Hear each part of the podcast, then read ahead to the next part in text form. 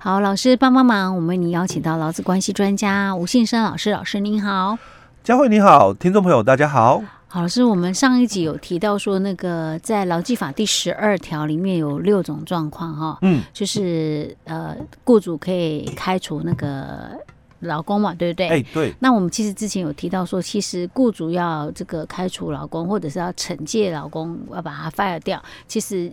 他要有一个解雇最后手段，对不对？嗯。那老师讲的那个劳基法第十二条里面有六款的里面，其实有一些状况，其实是一旦发生，就是没有就不用所谓的呃，就是零容忍，对，就是不用那个所谓的解雇最后手段，嗯，直接就可以开除了。我们有讲到好几条，对不对？嗯。其中我谈到那个第一款的状况，嗯，第一款就是说，呃，在订定劳动契约的时候，劳工有不实的。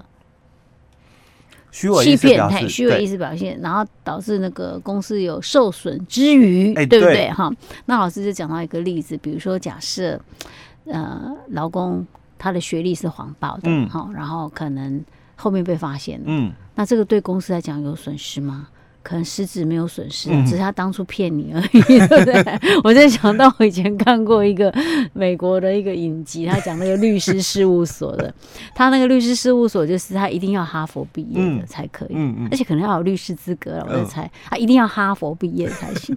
然后那个那个影集的男主角就是他没有学校毕业，他不是念哈佛的，但是他很聪明，他帮。其其他去念哈佛的人考入学考试，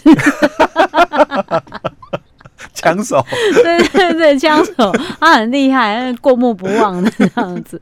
然后后来他这也是阴错阳差之下，就是进了那个那一家律师事务所。嗯、那其实他的。应就是跟他那个应试面试的那个那个他的直属上司是知道他不是哈佛毕业的，嗯、对，但是他他觉得他很有能力，很厉害，嗯，他让他进来了，可是 大老板不知道，呃、他们就为了一直要掩饰说他不是那个，但是是反正这中间发生了很多，我就想到这个例子啊，很好笑哈。嗯、好，那所以像这种状况，其实这个第一款的话，其实要看情形，对，对对要看情形的哦。嗯、哦，嗯、那其实哈，在我们这个。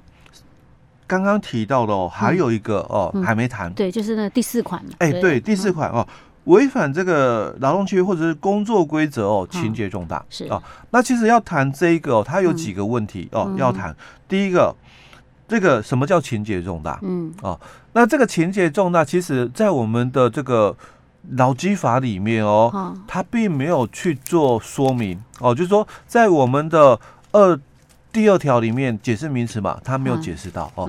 那在我们的这个施行细则或者是其他的相关的主管机关的解释令里面哦，也没特别去说明到这一段哦。那其实，在法院那个判决里面，他的认定标准呐哦，就是说对于情节重大，他有解释过哦，说法法院的一个解释判决书一定要说明的哦。那所以法官就说了哦，他说情节重大，它是一个很抽象的一个。概念哦，所以企业哦，事业单位哦，你必须针对哦你们自己的工作的一个特性哦，那所以你们自己去定了你们相关的惩处的一个规范哦，所以你必须把所谓的这个情节重大哦，你要定义出来，哎，你要条列出来，说条列哦，哎，条列哦，哦，就哪些行为做了是。属于情节重大。哦，哦，你必须做到这一段哦，哦，所以我也。要谈的一个问题哦，就是说，假如事业单位哦，你要依照这个十二条的规定哦，你要开除一名劳工哦，那基本上哦，我我讲一个很简单的一个判断，你的工具哦，就是你公司哦，到底有没有工作规则劳动契约？哦，哦，如果你没有这两项工具，那你就没办法，你就没有办法说他是违反什么。工作那个规则啊，对，或劳动什么契约情节重大，啊，哎，对，如果你没有这两个工具，其中任何一一个哦，嗯，哦，那你就不要跟我讲，你要说这个违反劳动契约或者是工作规则情节重大了。嗯，嗯哼，我我相信很多公司工作规则都拿都拿不出来。哎，对。如果你没有，更不用讲劳动契约。管理办法，你都没有的话，那因为我我要强调的，那如果你是这样，那你就是真的是任员工怎么那个？字了？对。哦，因为中小企业，我想大公司我不会不用多说哦，像我们在新闻案例里面我们看到的嘛，嗯、你看人家长隆这么大的一个企业喽，嗯，他也不是董事长说了算哦，嗯、哦，他要开除这个纽西兰的一个机师，嗯、他们也是透过了纪律委员会的决议之后哦，嗯、那他们才进行所谓的这个处分哦，免职处分哦，嗯、但是在他们的这个委员会决议之前，嗯。我们来看一下说，说那他公司啊有没有符合啊？嗯、就是说这个我我讲的基本工具，嗯、你有没有工作规则、劳动契约？我在想他们应该有吧？有啦，他们太一定会有，对不对？他那个律师团可能包多少人对，这个东西不用担心，嗯、少不了。是，但是我们来。参考一下，嗯、让其他企业可以参考一下哈。嗯、虽然我们不是那么大规模的公司，但是我们的一些相关管理规定还是要哎、欸，都一定要有的哦。嗯、所以他们的公司内部里面，其实这些的工具少不了。是哦，好。那如果我有，所以我要要谈的是，嗯、那你有没有？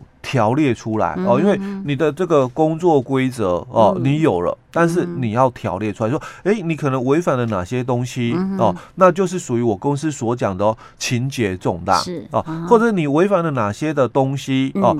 就是我们是规定在工作规则向下的，或者是我是规定在我们约定好了，在我的劳动契约里面的哦。那你有这两个工具哦，那你也条列出了哪些的一个事情，你做了就是属于我们这个违反哦，这个情节重大一个事项了，那我才我才认同嘛。说哎，你有符合这一段了哦。是。那虽然我已经有了第四款。的一个情形啊，但要不要遵守解雇最后手段原则？